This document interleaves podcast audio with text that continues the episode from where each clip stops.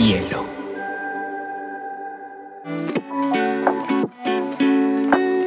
Hola, bienvenidos a Te Cuento News, un espacio donde analizaremos las noticias más importantes del mundo digital y la Web3 en menos de 20 minutos.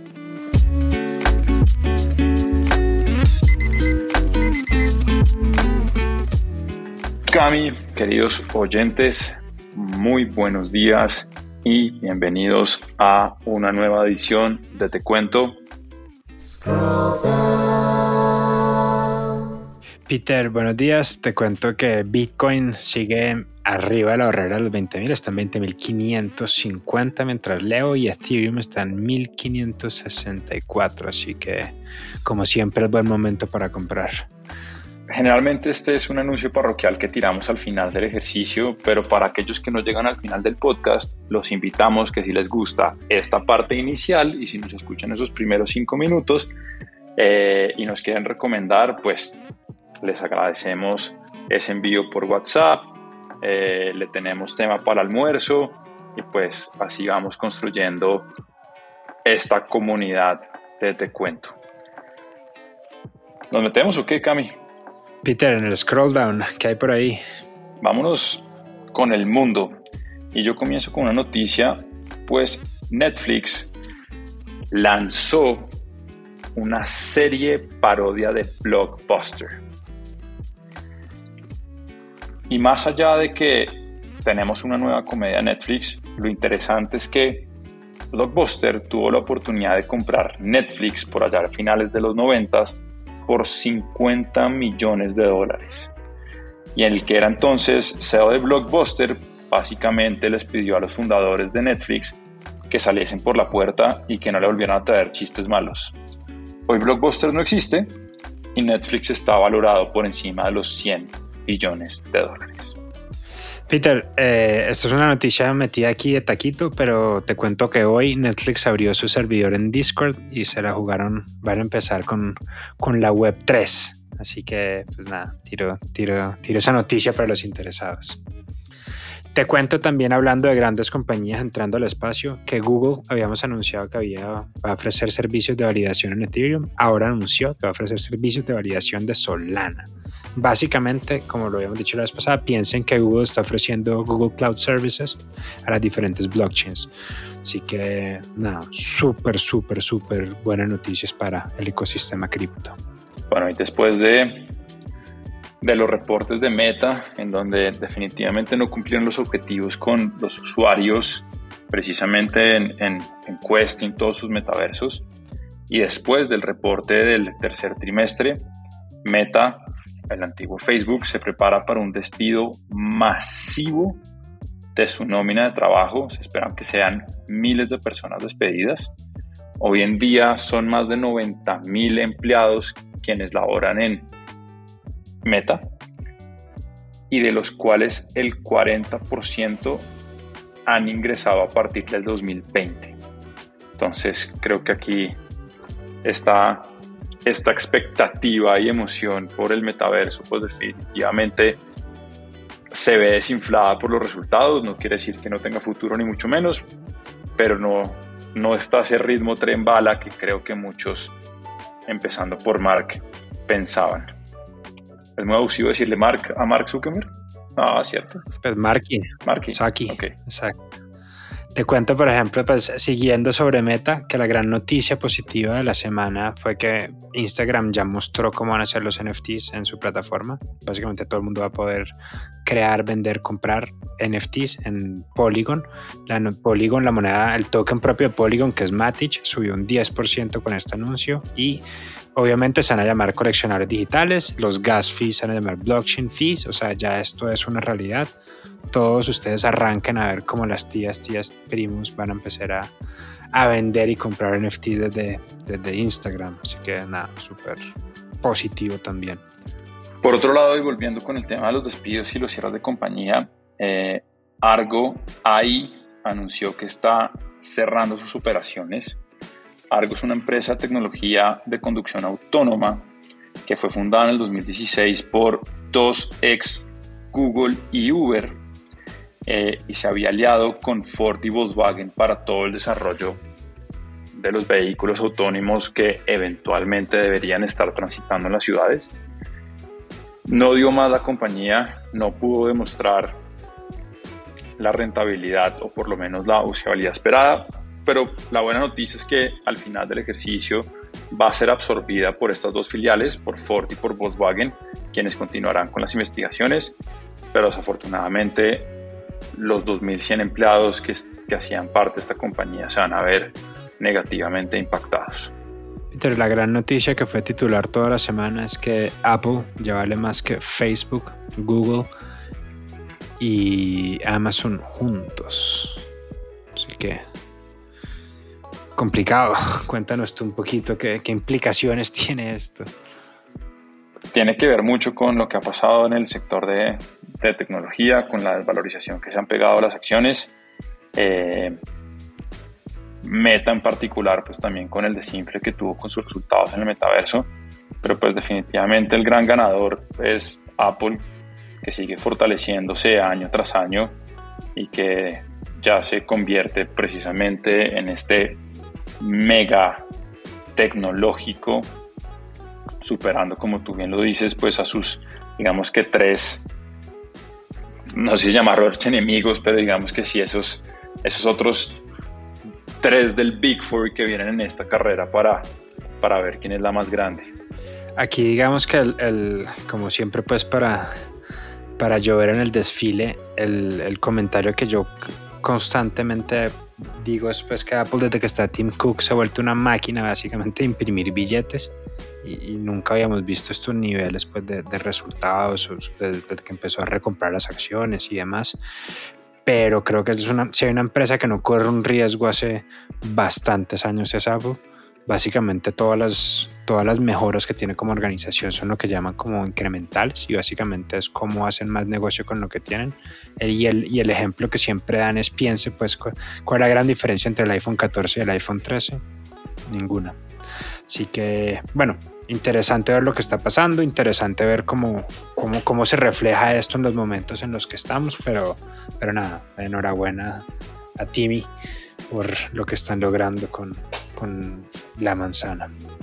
Bueno, y para no dejar de hablar de nuestro querido amigo Elon, muy abusivo decirle Elon, o Dr. Musk, o Musky. Musky, pues están modo diciendo, haciendo con Twitter.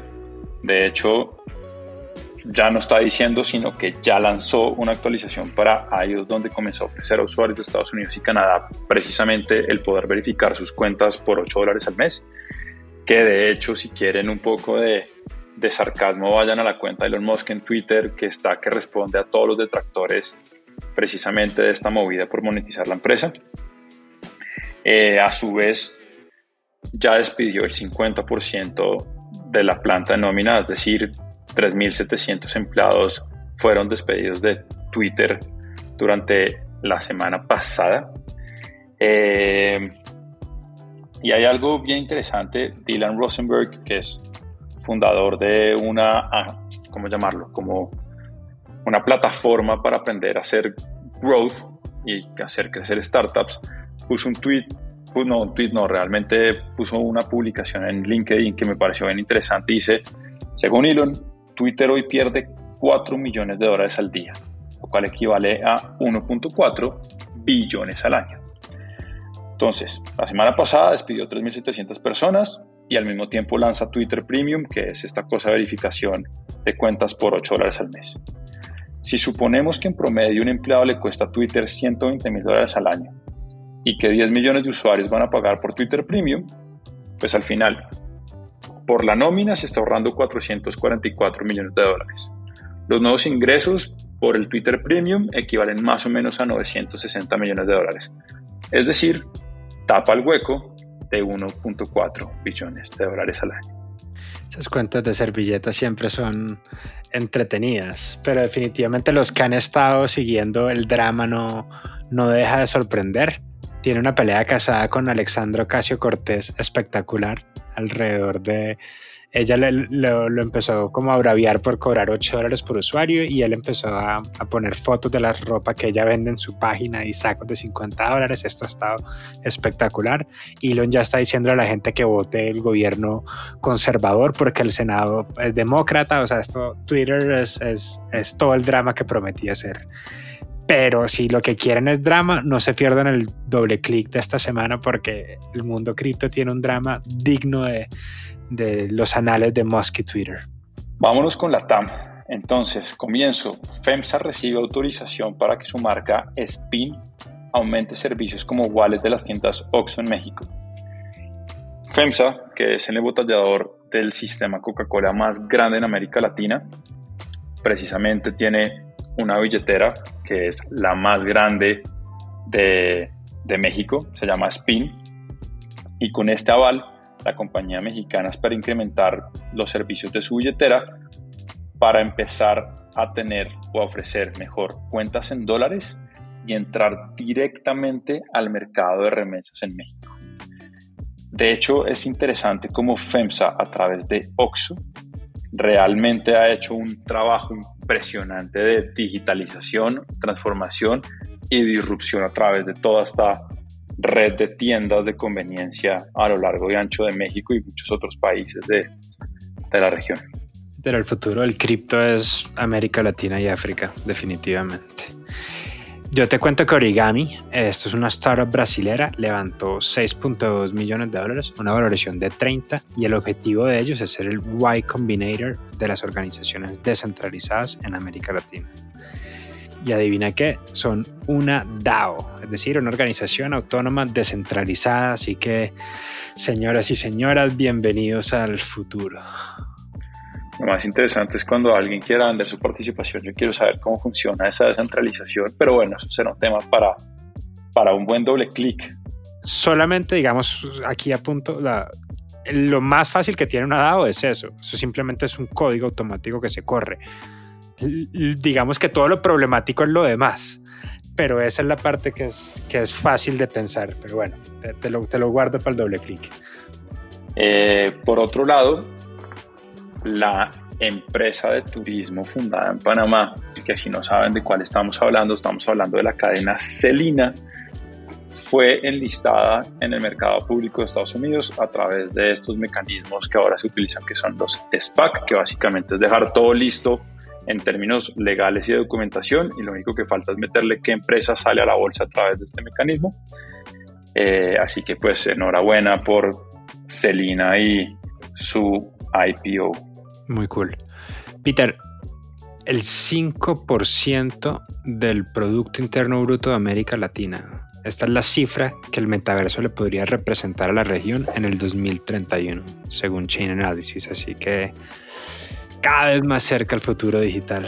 A mí me gustaría que hiciéramos como todo, como un listado de todas estas predicciones que hace sobre el metaverso, a ver qué tan desfasados estamos, porque es que futurología, futurología todos acertado. Eh, por otro lado, y hablando de startups, que este sí es un dato real, pues América Latina en el 2021 representó el 2.5 de toda la inversión de venture capital que pasó en el mundo. En el acumulado de este año, es decir, los primeros o ya los 10 meses que han del 2022, Latinoamérica representa tan solo el 1.5% de la inversión. Eh, aquí el gran beneficiado ha sido el early stage, que según todas proyecciones va a superar tanto en cantidad como cantidad de número de deals como volumen de dinero hacia early stage en Latinoamérica. Bacanísimo. Peter, muy, muy interesante. Esta semana estuvo como, como movida. Sí, mucha cosa. Pero bueno, para eso estamos. Muy bien, querido Peter. Un saludo a todos. Esta vez les pido yo el, les recuerdo pues que, si les gusta Te Cuento News, nos compartan. Se vienen cositas, como dirían cualquier reggaetonero del, continente. Pero estamos muy emocionados con lo que viene de KPMG y eh, un doble clic bien interesante a varios temas esta, para cerrar el año. Chao Cami, chao a todos. Gracias. See the sky, see the clouds amongst the sun. See the day for everything it could be. Stop treading on that snooze button. Bielo.